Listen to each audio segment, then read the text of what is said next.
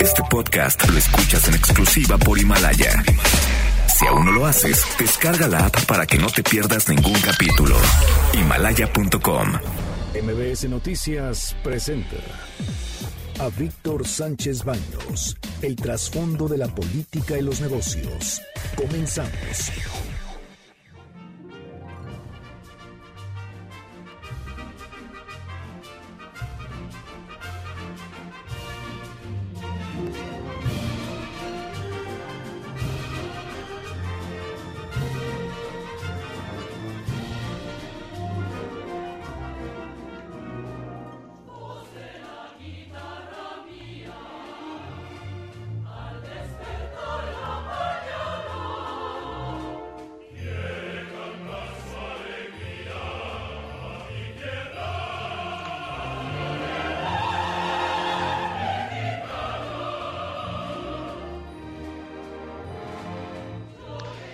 Hola, ¿qué tal? ¿Cómo están? Muy, muy buenas noches. Los saludo con mucho afecto. Soy Víctor Sánchez Baños en MBS, en la frecuencia 102.5 de FM desde la Ciudad de México.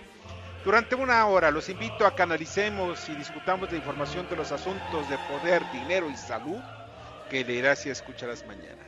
Sintonízanos en streaming en mbs.com. Repito, un mbs.com. Y están conmigo desde nuestras casas en este confinamiento saludable. Anabela Peset, ¿cómo estás? Buenas noches, Víctor. Muy bien. ¿Tú? También muy bien. Aquí ya sabes, ya como león enjaulado, pero perfecto. de salud excelente, ¿ves? Qué bueno, pues es importante. Sí, así es. Bernardo Sebastián. Pues aquí iniciando la semana con mucho gusto, aunque un poco monótono porque están en casa, pero la información siempre va cambiando y hay mucha el día de hoy. Ah, vaya, hay muchas, muchas gracias, Bernardo. Y en el estudio está Carmen Delgadillo. Hola, ¿qué tal? ¿Cómo están ustedes? Muy buenas noches, ya estamos listos para iniciar con este programa. Sí, sí, sí, y estamos escuchando el coro del Teatro de Bellas Artes en esta interpretación de México lindo y querido.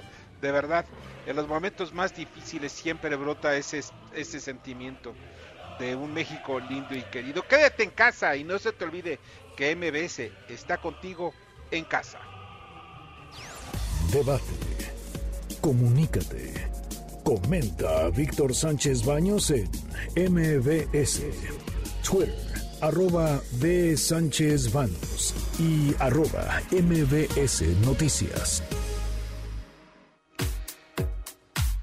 Hay que tener cuidado de elegir a los enemigos, porque uno termina pareciéndose a ellos.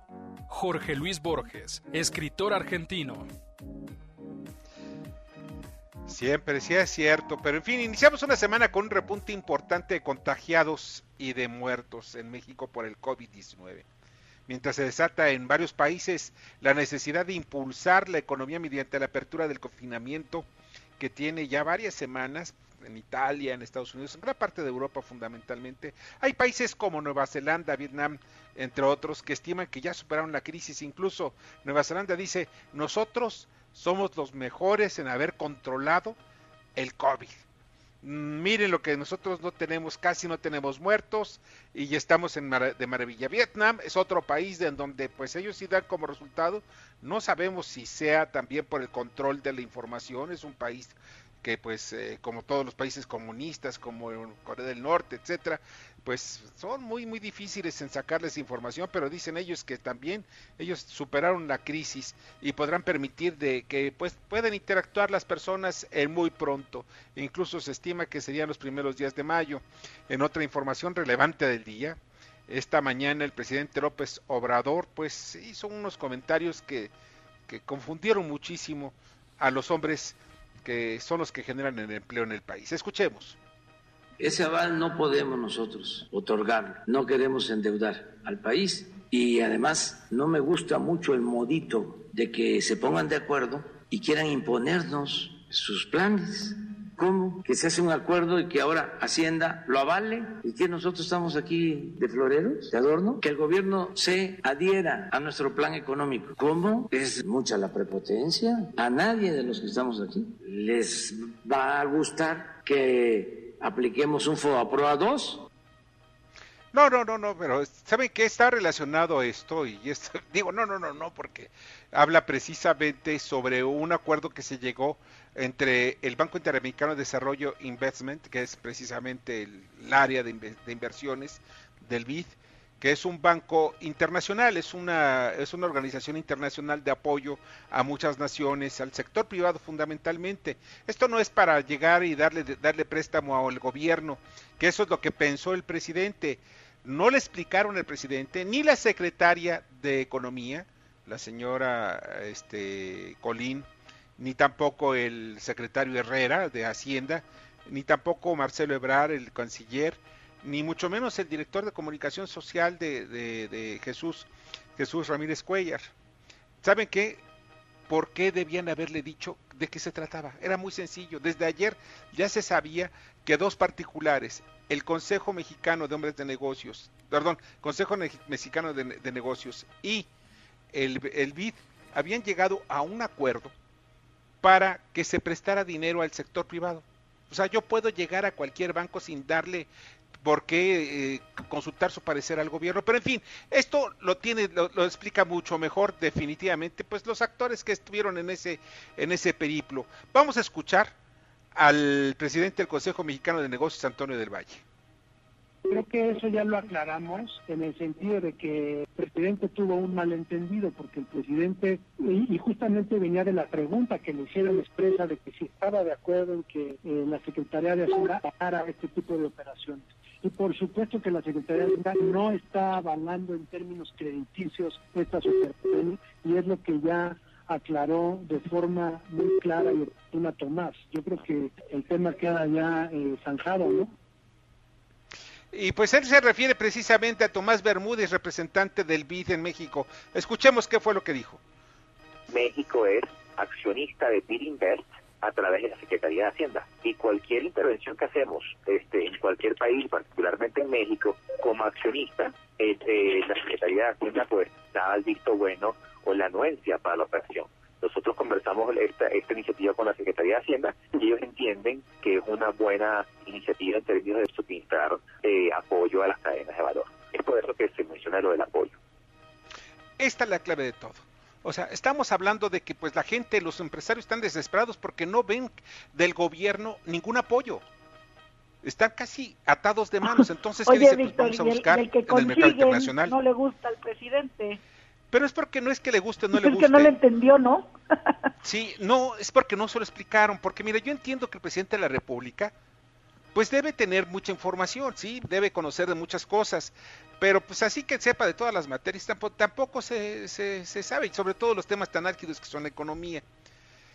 No se lo explicaron, no se lo dijeron, y de pronto pues ya sabes que pues parece que es el presidente de mecha corte y le dijeron, sabes que pues aquí ya llegaron a un acuerdo y la Secretaría de Hacienda fue la que dio el aval, porque además un reportero que no tiene ni idea dónde está sentado, ni de, ni, ni, ni, pues tampoco pues, eh, el pobre muchacho, no sé ni quién haya sido, le pregunta al presidente, oiga, ¿usted qué piensa de que México le dio el aval al BID, a los empresarios para que el BID les pueda prestar dinero?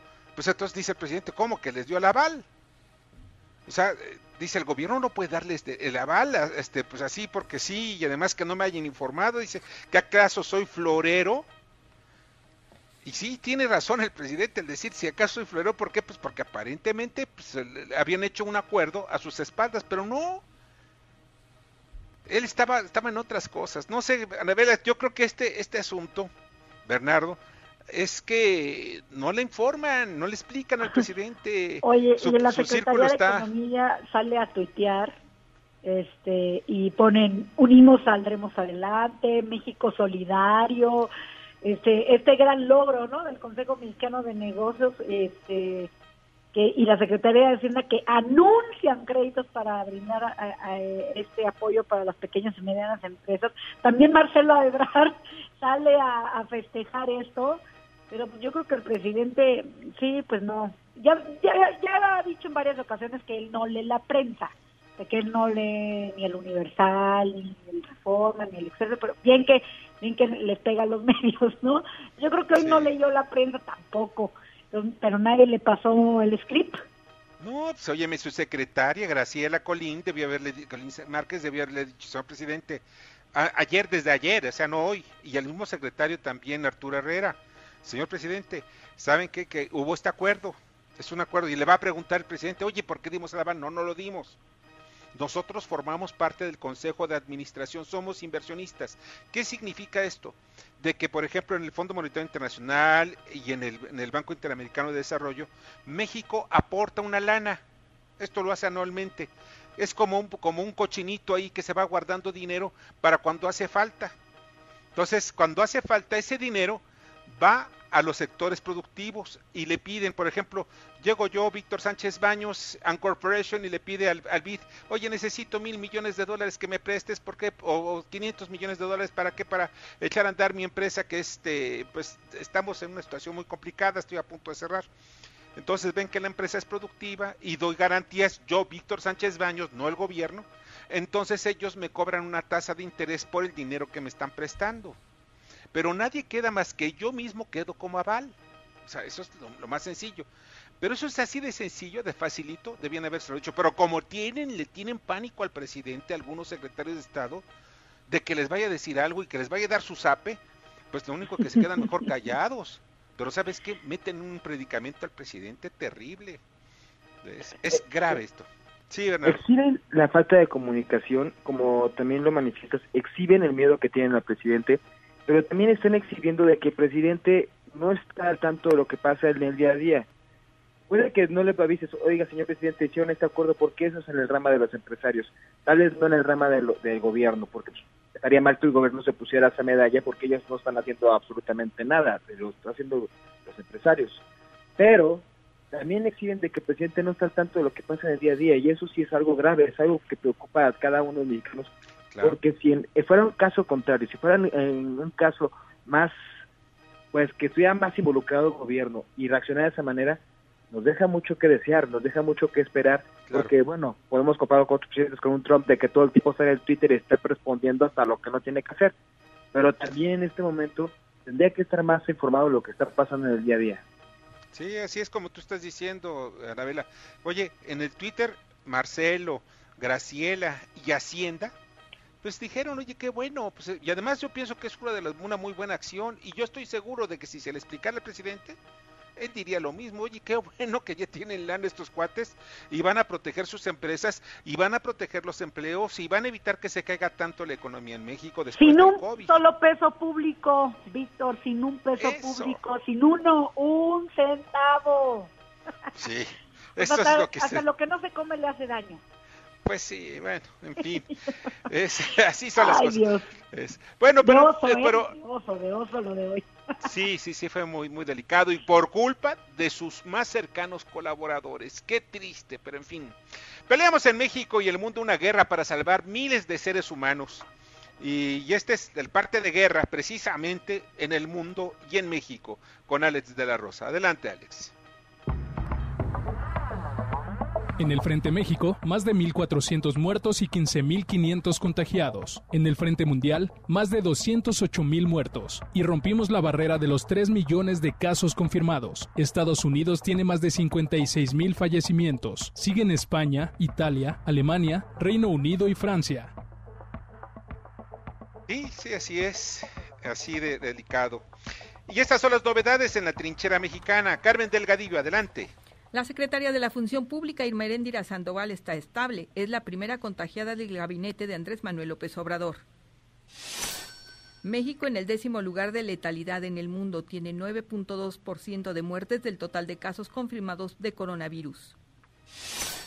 Médicos del Hospital Gabriel Mancera paran actividades por falta de personal ante COVID-19. Hay un médico por cada 27 contagiados. La Ciudad de México tiene 4 mil millones de pesos para enfrentar el coronavirus, la mitad es para salud y el resto para programas sociales, explicó la gobernadora Claudia Sheinbaum. La secretaria de Trabajo, Luisa María Alcalde, denunció que 13% de las empresas no cumplen con las disposiciones sanitarias, no son obligatorias, Víctor. Muchas gracias, Carmen. Bueno, pues ya que estamos en esto, ¿cuáles eh, son eh, pues los datos más relevantes del frente internacional? La Universidad de Oxford anunció que su vacuna contra el coronavirus tuvo éxito en monos. Australia podría enfrentar un duro impacto económico si insiste en investigar el origen del coronavirus, amenazó el embajador chino en ese país. Desmienten que Luc Montagnier, el virólogo ganador del Nobel por descubrir el VIH, haya dicho que el COVID-19 fue creado en un laboratorio. La OMS pide mesura ante un levantamiento apresurado del confinamiento y alerta del riesgo de un impacto mayor en la economía. La pandemia está lejos de terminar, dijo. El primer ministro de Reino Unido, Boris Johnson, retomó las riendas del gobierno, pero dice que su país debe seguir en confinamiento. Bueno, pues esta es la información que está pasando en los frentes de guerra contra el coronavirus. Vamos a la economía en los mercados. Fernando Moxuma, adelante.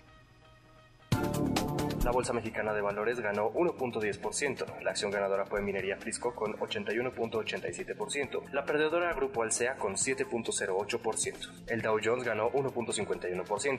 La mezcla mexicana de exportación se vendió en 6.55 dólares por barril, una pérdida del 23.21%. El dólar se vendió hasta en 25.50 pesos, una caída de 18 centavos en comparación al viernes, y el euro en 27.60 pesos, ganó 25 centavos. Asia inicia sus operaciones de la siguiente manera. El Nikkei pierde 0.41%, Kospi gana 0.05% y Hong Kong asciende 1.88%.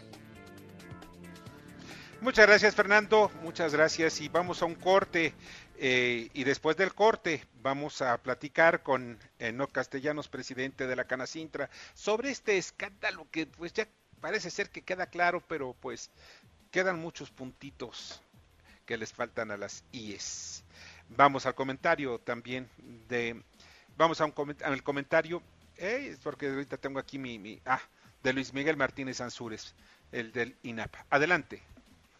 La reflexión de Luis Miguel Martínez Ansúrez, candidato a presidir el Instituto Nacional de Administración Pública, INAP, con Víctor Sánchez Baños en MBS. Amnistía en tiempos de COVID-19 el 9 de marzo de 1824 se publicó el decreto en el que se concedía amnistía a los habitantes del territorio de la República sobre la responsabilidad que puedan haber contraído en las manifestaciones de sus opiniones.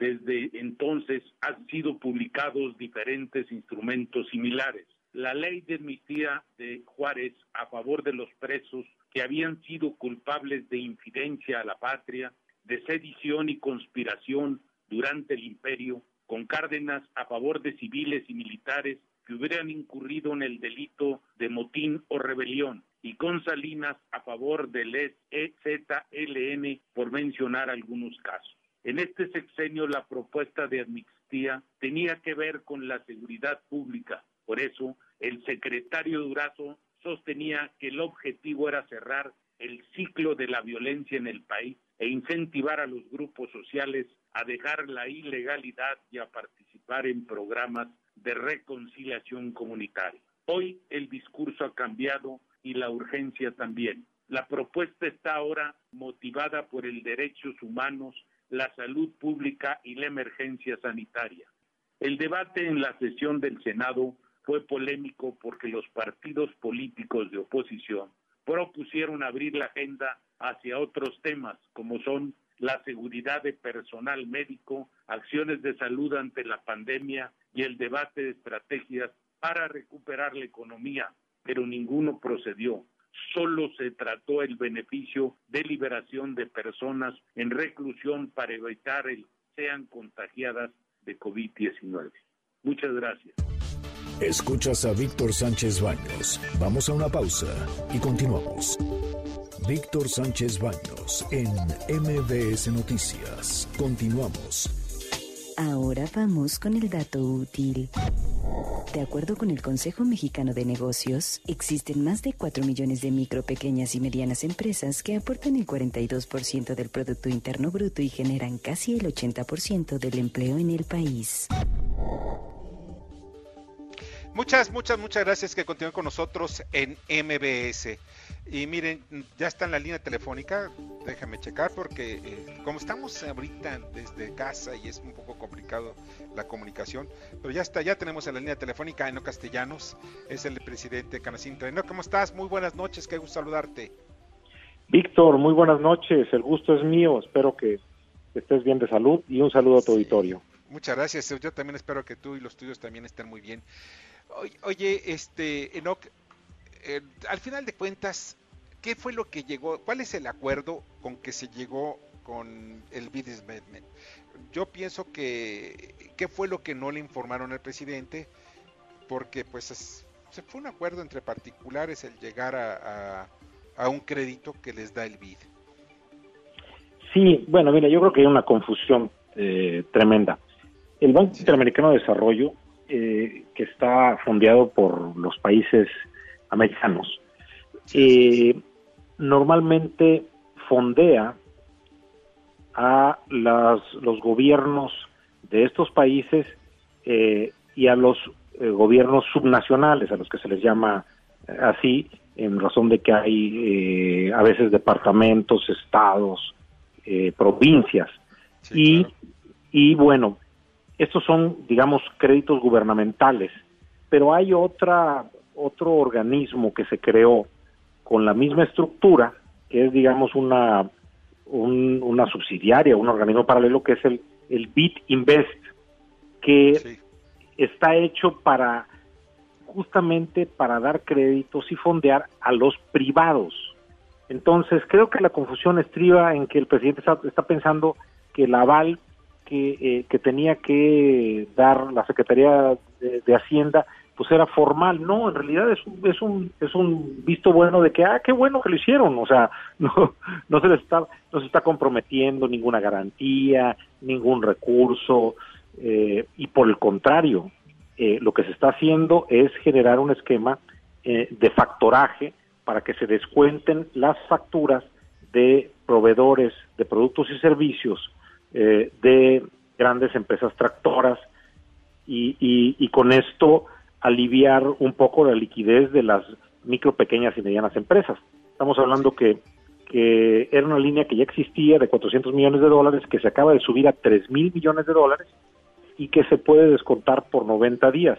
Es decir, tú puedes tener la revolvencia cuatro veces en el año para darte el total que se ha manejado de 12 mil millones de dólares buenas noches, Anabela Peset. Una pregunta, entonces, es un acuerdo entre privados que solamente le estaban pidiendo al presidente pues que diera una buena noticia para México, como así lo hicieron la secretaria de Economía, su secretaria de Relaciones Exteriores, pero pues que probablemente él no le entendió, ¿es correcto? Y es correcto, Anabela, buenas noches. Justamente eso es lo que pasó. Bueno, también entendemos que el presidente no tiene que ser podólogo, debe tener, pues sí sería bueno que le preguntara a sus expertos para que pues acompañar a quienes le quieren ayudar a hacerle menos pesada la carga. Eh, justamente creo que en los temas de financiamiento se está teniendo una buena reacción. Esto que hizo el Consejo Mexicano de Negocios, que yo felicito a su líder, Antonio del Valle, es eh, muy relevante porque da estas líneas, eh, estos créditos vía factoraje para aliviar la liquidez de las empresas que están ligadas a las grandes cadenas de proveeduría y de valor de empresas eh, tractoras. Así también el, eh, apoyo que, instrumentó el Banco de México por más de 750 mil millones de pesos para poder eh, fungir como fondeador de último nivel de los del sistema financiero mexicano, pues también es una buena noticia porque le inyecta liquidez al mercado. Creo que la parte de crédito la estamos teniendo cubierta. lo que hace falta es el apoyo a, la, a, la, a la parte del medio del sándwich.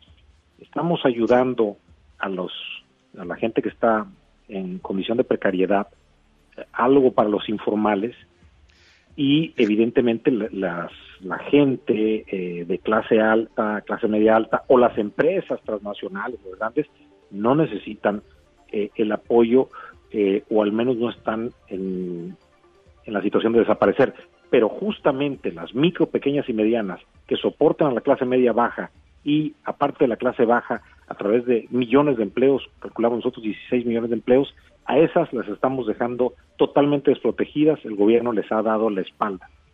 Y precisamente la política fiscal es la que debe ser la herramienta. O sea, no se trata de que, no, de que regalan dinero el gobierno.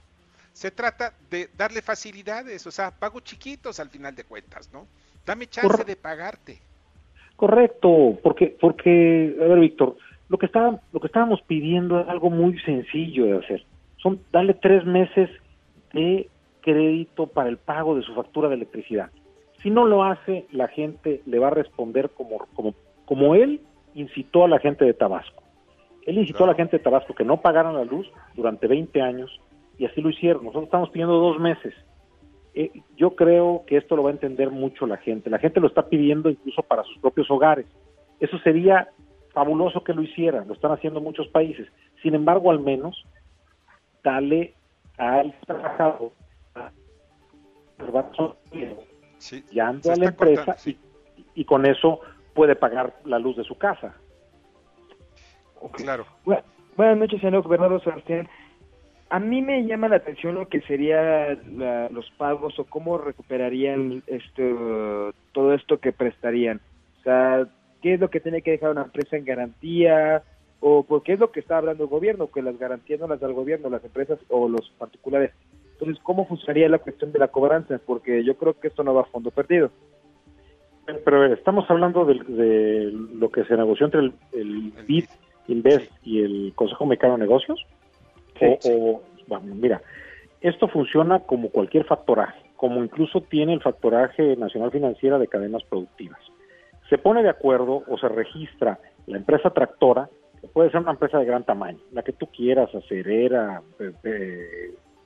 química, de autoservicios, y le dice, mira, esto es, este es mi padrón de proveedores que tengo registrados y que cumplen los requisitos de ser mi PIN.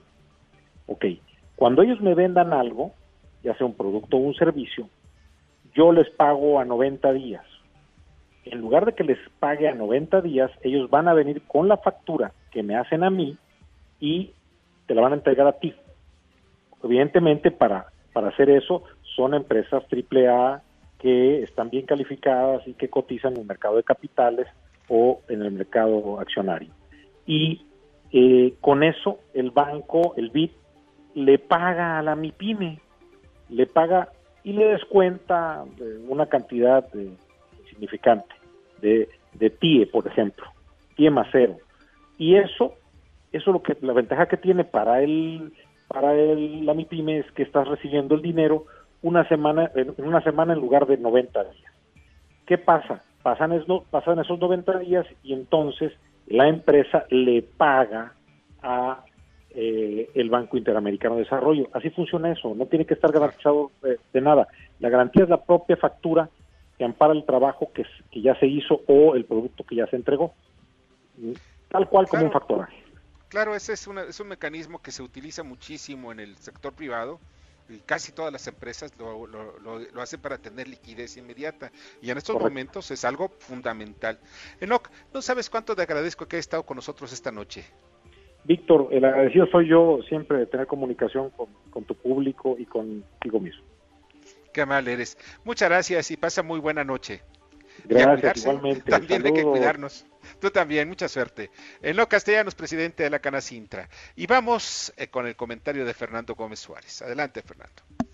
La reflexión de Fernando Gómez Suárez, analista de temas aeronáuticos, con Víctor Sánchez Baños en MBS.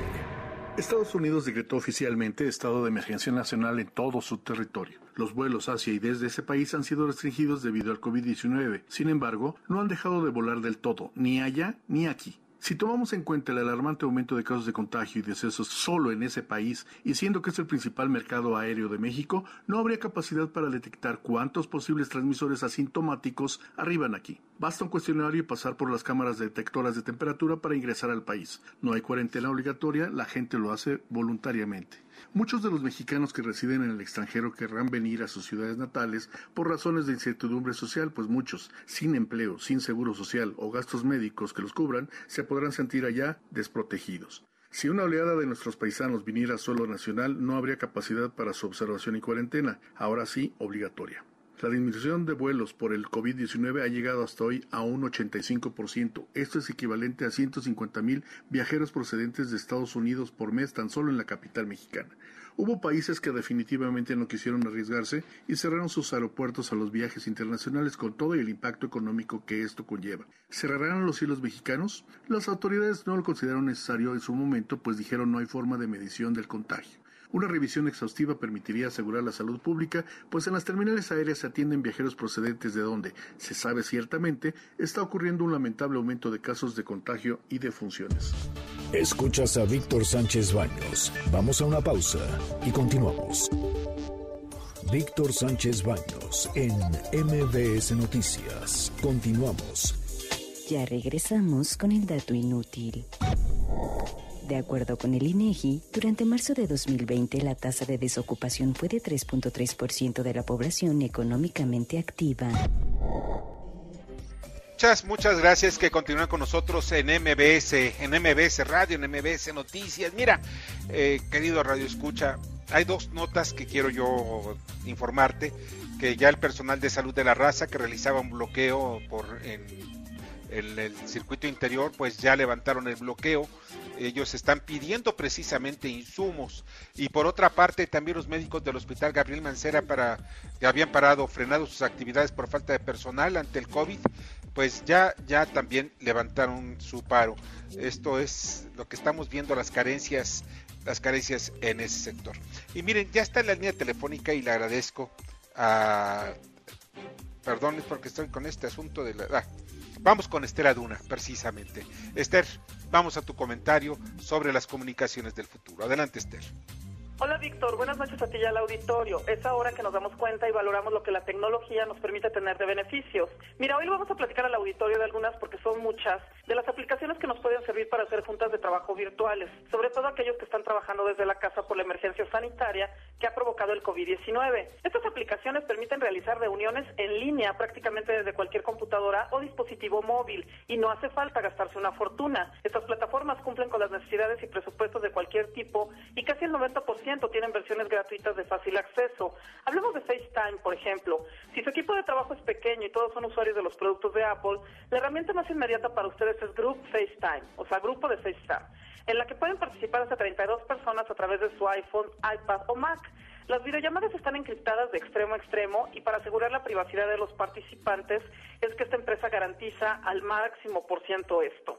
Después viene el WhatsApp. Si requieres reunirte digitalmente con uno o dos miembros de tu equipo, tal vez hasta cuatro, es posible que puedas hacer una videollamada, pero ojo, esta función de las videollamadas solo está disponible para la versión móvil de la plataforma que pertenece a Facebook, por lo que no podrás realizarlas a través de WhatsApp web por el momento.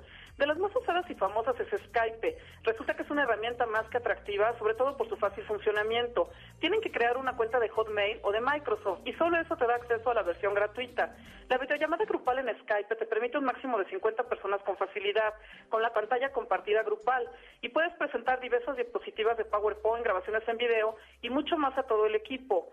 Eh, después viene el intermedia AnyMeeting, el Microsoft Teams o Cisco Webex Meeting. Esta última de Cisco está siendo muy usada por las universidades para dar las clases virtuales. Hay otra más que se llama Soho o LifeSize. Y la nada complicada Google Duo, que ya viene instalada en los teléfonos Android. Y recuerden que para evitar ser hackeados, la clave es tener una contraseña larga, porque son más difíciles de hackear. No confiemos en las plataformas, confiemos en nosotros. Más vale poner 20 caracteres en tu contraseña que poner 5 solamente. Buenas noches, Víctor, a ti y al auditorio. Y recuerden aprovechar todo lo bueno que la tecnología nos ofrece en estos días del COVID-19. Así será. Te agradezco muchísimo, Esther. Y si es cierto, miren, utilicen las eh, claves más largas para evitar que se pongan ahí a ver lo que están haciendo, porque eso de que te copien la tarea es terrible. Muchas gracias, Esther. Y ya está en la línea, eh, y le agradezco mucho, a Salvador eh, Guerrero Ciprés, quien es presidente del Consejo Ciudadano de Seguridad Pública y Justicia Social. ¿Cómo estás, Salvador? Muy buenas noches.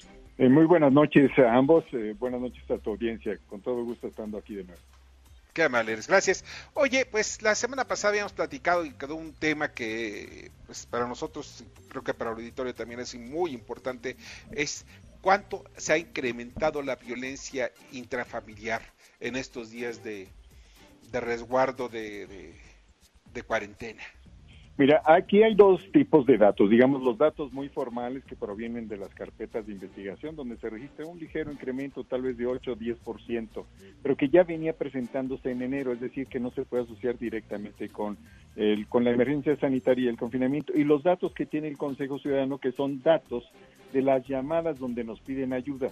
Y ahí sí nosotros sí tenemos un incremento muy importante. Comparando este mes que está a punto de terminar con el mes previo de marzo, donde ya teníamos un incremento respecto de febrero, comparando, repito, abril, que está terminando contra marzo, sí tenemos un incremento muy importante de más de 230% en llamadas. Algunas de esas llamadas eh, sí aceptan que se genere junto con ellos en acompañamiento y en coordinación con la Fiscalía la carpeta de investigación, pero muchas personas no aceptan o no quieren denunciar, solo quieren reportar, quieren comunicar a otros en qué situación se encuentran. Y este es eh, 8 eh, de cada 10 casos se comporta de esa manera. Así que sí tenemos un aumento en los reportes en el Consejo Ciudadano respecto de violencia familiar. En el 90% de los casos el victimario es un varón. ¿El cuánto me dijiste? El 90%, el, el responsable de la violencia, que es básicamente de carácter físico, es un varón. Pues sí, que llegan, incluso estaba dándome el mismo secretario de Seguridad Ciudadana, Alfonso Durazo, dio a conocer de que pues ha, habido un incremento notable también de feminicidios y de ataques contra niños y ataques contra ancianos.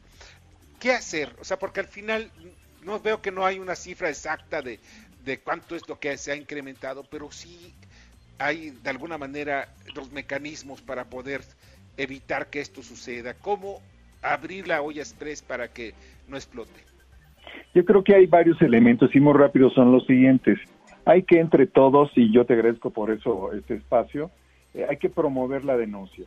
Número dos, hay que eh, tratar de generar, junto con organizaciones de la sociedad civil, con el gobierno en su nivel local, municipal, federal, en las alcaldías, una cultura que nos permita terminar con esa vulnerabilidad jurídica que existe en muchos hogares, es decir, la ignorancia de los propios derechos y también lo que tiene que ver con la falta de fortaleza en la construcción de la propia identidad, porque el respeto es una parte esencial de la convivencia y, eh, en el momento en que alguien acepta ser eh, agredido físicamente, sexualmente, de manera patrimonial o simbólica o de cualquier otra manera, en ese momento se está perdiendo la posibilidad de defender ese respeto. Así que esos tres factores son indispensables, lo jurídico, lo psicológico y por supuesto la colaboración institucional. Salvador, buenas noches, Anabela Peset. Entonces, el teléfono que ustedes tienen, el 55 55 33 55 33, repito, 55 55 33 55 33, está muy, muy fácil de recordarlo. Eh, cualquier mujer, hombre puede llamarlos y ustedes ahí los, los atienden, eh, incluso en un WhatsApp también, ¿no? Así es, de hecho el WhatsApp tiene la ventaja y ya lo hemos probado en estas eh, dos semanas que hemos lanzado la campaña No Estás Sola, junto con la Secretaría de las Mujeres.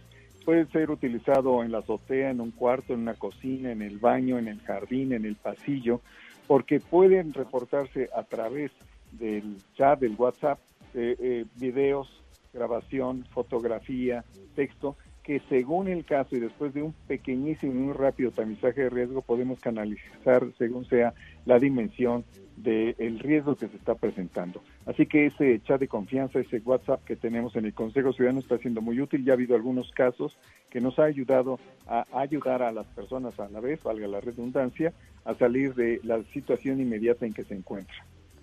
Salvador, buenas noches, aquí Bernardo Sebastián. ¿Existe algún tipo de manual o algún tipo de instructivo o algún tip que pudieran dar ustedes para evitar que se pudiera generar violencia dentro del hogar? No sé, como convivencias o algún tipo de terapia. Sí, así es. En la parte de contención emocional y de los primeros auxilios psicológicos atendemos ese elemento, pero ¿qué registramos recientemente, digamos, en estas dos semanas? El tema de consumo de alcohol en fin de semana es problemático. El asunto del hacinamiento combinado con lo previo también. El tema de la frustración en el sentido asociado a la incertidumbre en relación con lo laboral o lo económico también es un elemento. Y por supuesto, la falta de una convivencia previa, porque normalmente donde hay violencia familiar es que ya ha habido antes, no es que de pronto surja por esta situación de urgencia sanitaria. Muchas familias, la gran mayoría, todos apostamos, van a salir fortalecidos y algunas ya tenían problemas y es una oportunidad para salir de ellos. Y si no, pues hay que sancionar, castigar de manera administrativa, penal o la que corresponda cuando hay esa violencia, particularmente física, que es cinco veces superior a la que registran, por ejemplo, países como España. O sea, entonces, ¿yo qué debería hacer si estoy en casa para evitar que uh, se genere violencia? Bueno, aquí tenemos dos elementos. Sí podemos reportar directamente al Consejo Ciudadano. Nosotros recomendamos también eh, usar el 911, usar la línea de Locatel y también el chat de confianza que acabo de mencionar, así como la aplicación de mi policía. Es muy buena esta aplicación. En esta aplicación es posible que tú mismo también acudas al chat o al reporte de dónde estás, envíes un mensaje y puede intervenir la Secretaría de Seguridad Ciudadana directamente y nosotros también, si nos autorizan, podemos ir con una abogada y una psicóloga con un vehículo del Consejo al lugar donde sea requerido si hay esa autorización expresa por parte de la persona que esté siendo víctima o a punto de serlo. Y también el testimonio de terceras personas es muy útil. De pronto se oyen gritos de golpes y cosas de otro departamento, de otra casa, y sí eh, es posible reportar de situaciones que están viviendo terceros. Bueno, Salvador, pues muy buenos tips, es muy importante eso. Usted también, si escuchas ruido, violencia en otra casa, pues no te hagas de que no, de que estás escuchando la televisión o le subas el volumen a la televisión. No, pues habla a la policía porque puede estar, estar pasando algo muy grave. Y se dan señales. Algo peor. puede ser algo peor. Yo creo que es de todo responsabilidad terminar con la violencia. Así es. Pues Salvador, no sabes cuánto agradezco que haya estado con nosotros esta noche, como siempre. Yo, yo a ustedes, ¿eh? un abrazo y que estén muy bien esta semana y siempre. Ustedes también, tú también, muchas gracias. Salvador Guerrero Ciprés, presidente del Consejo Ciudadano de Seguridad Pública y Justicia Social. Vamos a un corte y antes del corte va a estar platicándonos con su análisis Jorge Ordillo en la economía y la bolsa. La reflexión de Jorge Gordillo, analista económico y financiero, con Víctor Sánchez Baños en MBS. La atención de los mercados financieros globales fue en los anuncios de distintos países sobre sus planes de desconfinamiento ante una mejor evolución del tema de la pandemia del COVID-19. Tanto Italia, España y Francia, que son los países europeos más afectados por la pandemia, ofrecieron este fin de semana datos esperanzadores sobre la evolución del virus. Italia incluso ya ha puesto fecha a la reapertura de los negocios en distintas fases que tendrán lugar a lo largo de mayo. Algo parecido se dio en Estados Unidos, donde aumenta el número de estados que preparan para levantar las medidas de confinamiento y reactivar la economía, destacando un plan en Nueva York. El mayor riesgo que hay en, para los activos financieros en esta estrategia de reapertura prematura es que llegue acompañada de una nueva ola de contagios que pueda provocar nuevos tipos de preocupación. Adicionalmente, los mercados intentarán contrarrestar este optimismo de reapertura económica con datos económicos muy relevantes. Se da a conocer el PIB del primer trimestre en Estados Unidos, en Europa, incluso en México. Las expectativas son negativas. Sabemos que el dato más malo va a venir para estas tres zonas económicas del segundo trimestre, pero de alguna manera nos van a dar una, empezar a pintar cómo se va a ir desenvolviendo la información económica de afectada por el, virus.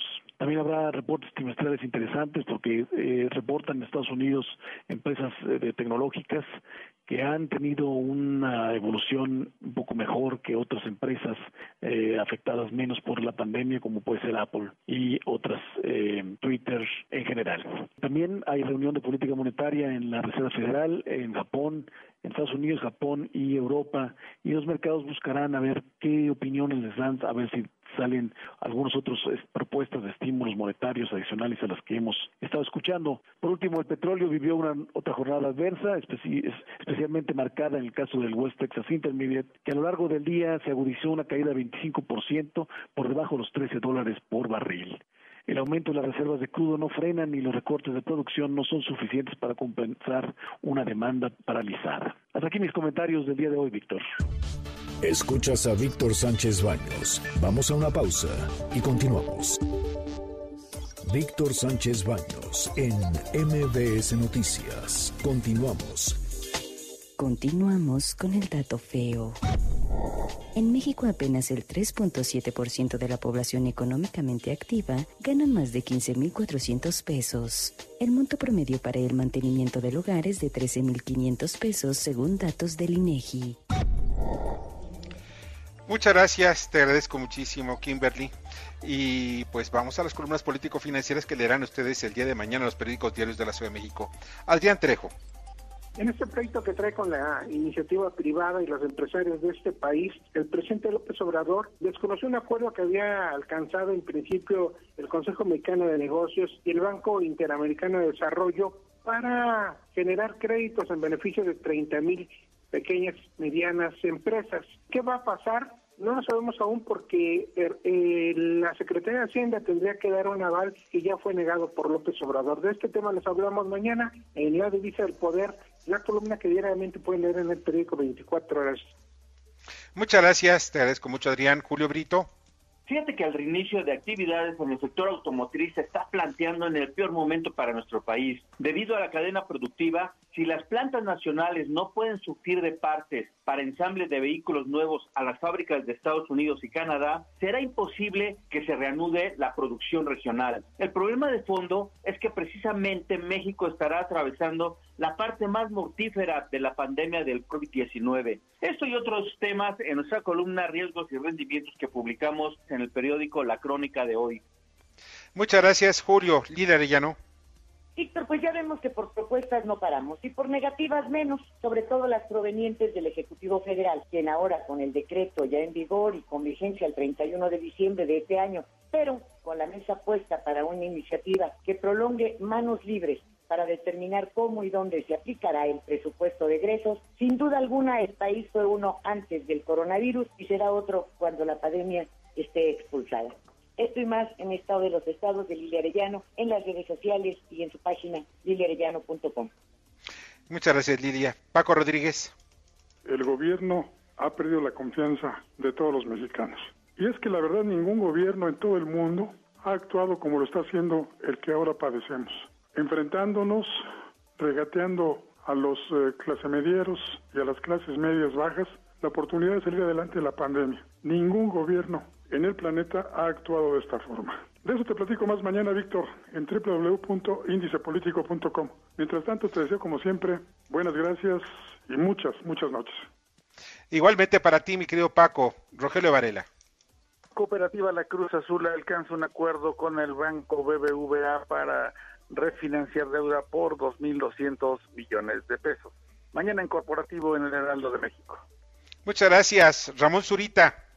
La pandemia sigue avanzando, cada vez es más complicada la situación en México, pero hay mucha gente que no entiende y que sigue saliendo a las calles sin las medidas sanitarias necesarias. De eso y más platicamos mañana en la columna de frente y de perfil en Diario Imagen. Muchas gracias, Arturo Dam el día de mañana en mi columna Pesos y Contrapesos en el diario La Razón, analizo esta pretensión de López Obrador para modificar la ley y que pueda ser él, la Secretaría de Hacienda, la que en casos de emergencia económica puedan reasignar, según más les convenga, el presupuesto de egresos de la Federación, lo cual, entre otras cosas, implicaría terminar para tales efectos con la división de poderes, algo muy grave. Mañana, pesos y contrapesos en el diario La Razón. Muchas gracias, Arturo. Mauricio Flores. ¿Se acuerdan ustedes del tema de Constellation Brands? Bueno, sí, parece que se nos olvidó en medio de esta gran problemática que es la pandemia del coronavirus y sus secuelas en todos los sentidos. Pero ¿qué creen? ¿Cuánto creen que el gobierno mexicano le quiere ofrecer a esta empresa multinacional porque deje allá en Mexicali sus instalaciones vacías? Mañana detalles, gente detrás del miedo, periódico La Razón. Muchas gracias, te agradezco mucho, Mauricio. Y pues mañana publico yo en varios periódicos, entre ellos del diario Imagen, en portales, Eje Central, etcétera. Estoy publicando lo que ocurre alrededor de este, pues, hecho que pues es un poco vergonzoso lo que pasó con entre el sector privado, el crédito del BID, del BID y pues el gobierno de la República. Hago un análisis de quiénes son los que no se no le dijeron al presidente la información suficiente, aquellos que le tuvieron miedo y que pues si no logran algún día vencer esos miedos y decirle cómo son las cosas al presidente de la República, pues el presidente de la República al presidente lo están traicionando. Y hay que tener mucho cuidado, principalmente la secretaria de Economía, la señora García Colín Márquez, quien debió de haber hecho pues todo lo, lo, vamos hasta lo indecible para explicar qué había pasado con ese crédito donde México, el gobierno mexicano, nada tiene que ver. Y pues vamos, vamos ahora con eh, pues las cápsulas, de ya tenemos las notas positivas. Adelante. MBS Noticias, contigo en casa, tiene para ti notas positivas. Una enfermera de Chihuahua recibió una lluvia de aplausos a manera de agradecimiento por su labor ante la epidemia del COVID-19. La trabajadora del sector salud relató que fue al supermercado portando su uniforme, por lo que le preguntaron si era enfermera o doctora. Para su sorpresa, la recibieron con la ovación. MBS Noticias, contigo en casa, trajo para ti notas positivas. Bueno, pues es increíble que en varias partes del país, por ejemplo en Jalisco, se sigan dando casos en donde se agredan a las enfermeras, a los médicos. Eh, se ven en las redes sociales una serie de hechos que de verdad son vergonzosos. Y esto pues lo hemos platicado, Anabela, Bernardo, y constantemente. Ellos son héroes son de verdad los únicos héroes, no aquellos que nos están diciendo que no nos pongamos eh, eh, tapabocas porque no sirven para nada. No, no, no, los verdaderos héroes son los que están en las mesas, en las mesas de ocultación, los que están poniendo los eh, respiradores, esos son los verdaderos héroes. Los demás son políticos. Sí, los que están en la batalla, ¿no? Ahora hay, este, son los superhéroes, las enfermeras, los médicos, hoy por hoy trabajan horas y horas y horas con muy poco material de protección o a veces casi nada de protección y que algunos desafortunadamente han perdido la batalla, no nada más en México, sino todo el mundo, ¿no? Desgraciadamente. Así es. Es su vocación. Pues, es su vocación, exactamente. Lo hacen por vocación. Incluso tengo la información de que una enfermera en Nueva York, pues al ver que se están muriendo todos los pacientes y ver la impotencia de poder salvarlos por este virus tan, eh, tan maldito, pues lo único que pues se ha encontrado es precisamente eso de que pues no tenía otro camino. Ya es algo muy triste. Y miren, el, el, el Estado de México, el gobernador del Estado de México, Alfredo del Mazo, dice que los contagios están creciendo a un ritmo muy rápido y si se mantiene este crecimiento, aún con todo lo que han previsto, muy pronto llegarán al punto donde todos los hospitales estén llenos y no habrá camas suficientes. Ya estamos. En la Ciudad de México el 56% de las camas ya están llenas, o sea, las que estaban destinadas para la atención de, de las gentes que tienen COVID. De verdad, quédate en casa. Eso no es un asunto que quede nada más en, en el eslogan. Quédate en casa de verdad salvarás tu vida y salvarás la de tu familia y de muchas personas más. Ese es otro héroe, los héroes que se quedan en casa. Pues ya nos vamos. Anabela, te agradezco muchísimo que estés Gracias, Víctor. Buenas noches. Anabela Peset, un fuerte abrazo. Cuídate. Igualmente. Bernardo Sebastián. Les deseo una magnífica semana y no se angustien por estar en casa. Disfrútenlo. Exactamente, disfruten estar en casa. Se puede, ¿eh? Se puede. Muchas gracias en la producción a Jorge Romero, en la información a Carmen Delgadillo, te agradezco muchísimo Carmen, también en la redacción Fernando Moxuma, en los controles Héctor, Héctor Zavala. Yo soy Víctor Sánchez Baños y te invito a quedarte en casa y nosotros en EBS te acompañamos. Las opiniones vertidas en este programa son única y exclusivamente de estricta responsabilidad de quien las expresa. MBS Noticias presentó a Víctor Sánchez Baños, el trasfondo de la política y los negocios. Este podcast lo escuchas en exclusiva por Himalaya. Si aún no lo haces, descarga la app para que no te pierdas ningún capítulo. Himalaya.com